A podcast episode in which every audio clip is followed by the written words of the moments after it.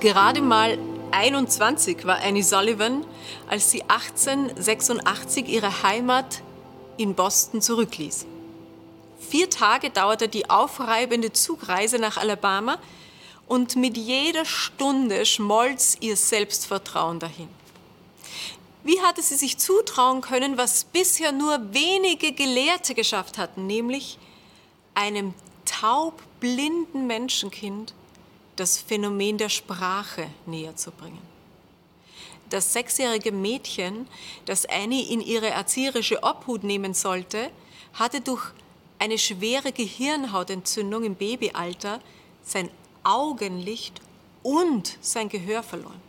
Seither hatte es Tag für Tag in einer völlig geräuschlosen Dunkelheit verbracht, zu der niemand Zugang gefunden hatte. Die kleine Helen war auf der Welt und doch nicht wirklich. Sie hätte sich in einem tobenden Stadium befinden können und bis auf ein paar schwache Erschütterungen unter ihrem Sitz absolut gar nichts wahrgenommen als schwarze Stille. Wie sollte sich ihr Geist entwickeln? Annie kam nicht ganz unvorbereitet. Sie selbst war bis zu einer Operation im 16. Lebensjahr blind gewesen und in einem Heim für Kinder mit Behinderung aufgewachsen.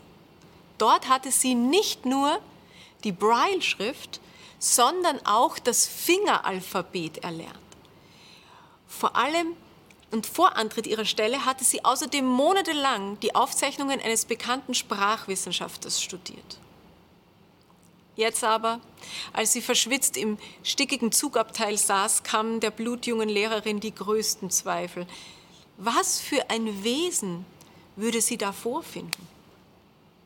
Ja, dass die Kleine, die in der schmutzigen Kleiderschütze auf der Veranda saß, mit einem äußerst wachen Verstand gesegnet war, das spürte Annie von der ersten Sekunde an. Kaum hatte Helen die Vibration auf den Bodenbrettern wahrgenommen, da stolperte sie schon auf die Fremde zu, fand mit ihren tastenden, klebrigen Fingerchen die Handtasche und forschte darin nach versteckten Süßigkeiten.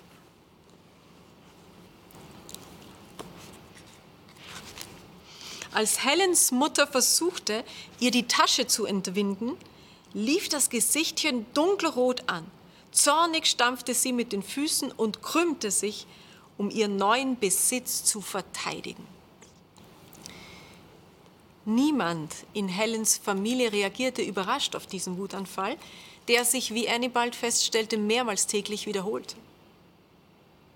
In ihrer Hilflosigkeit hatten Helens Eltern die beherzte Entscheidung getroffen, ihrer schwerbehinderten Tochter die größtmögliche Freiheit zu gewähren. Sie ließen sie selbstständig im Haus, Hof und Garten umhertasten und Gegenstände, Tiere und Pflanzen erkunden. Allerdings hatten sie nie den Mut aufgebracht, dem eingesperrten Geist, dem sie sich nicht verständlich machen konnten, irgendetwas entgegenzusetzen. Und so grapschte sich Helen überall, was auch immer sie wollte, und wehrte sich nach Leibeskräften gegen jeden Eingriff von außen. Waschen, anziehen, kämmen, die reinste Katastrophe.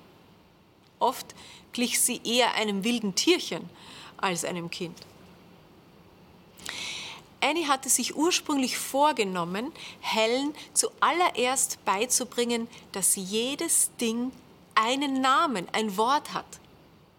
Mit dem Fingeralphabet wollte sie Wörter in Helens Handfläche schreiben, bis sie diese einzelnen Zeichen voneinander unterscheiden konnte. Nun aber musste die Erzieherin feststellen, dass es keine Basis für diese Lehrmethode gab.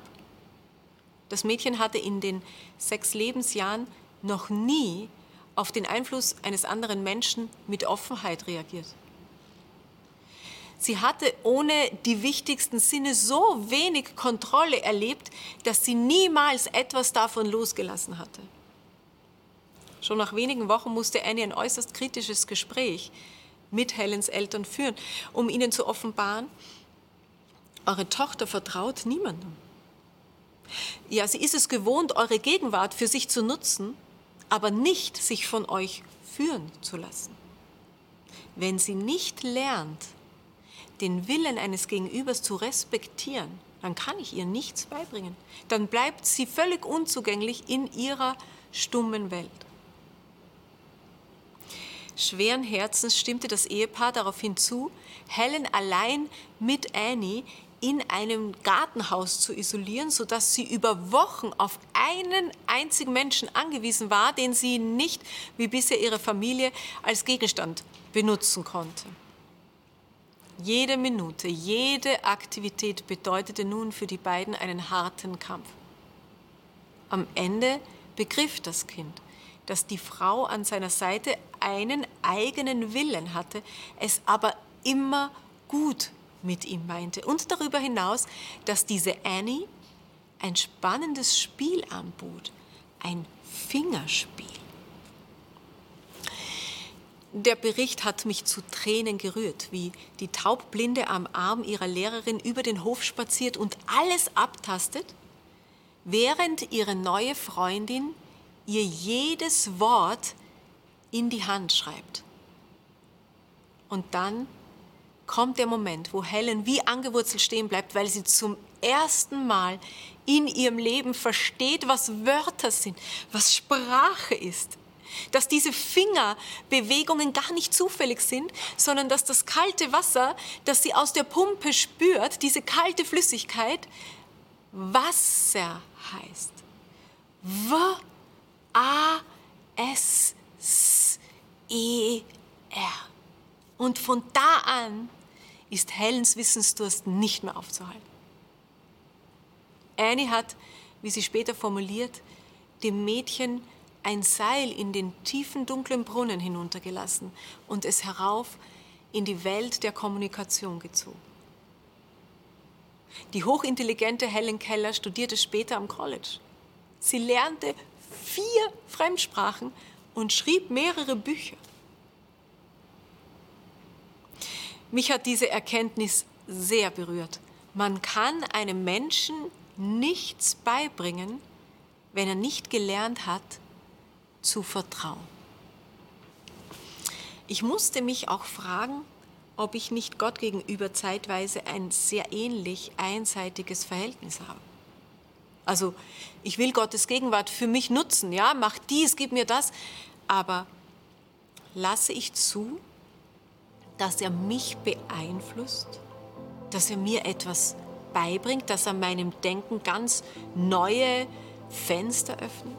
Ist mein Vertrauen zu ihm groß genug, dass ich mich ihm wirklich öffne und von ihm verändern lasse? Ich wünsche es mir. Shabbat Shalom.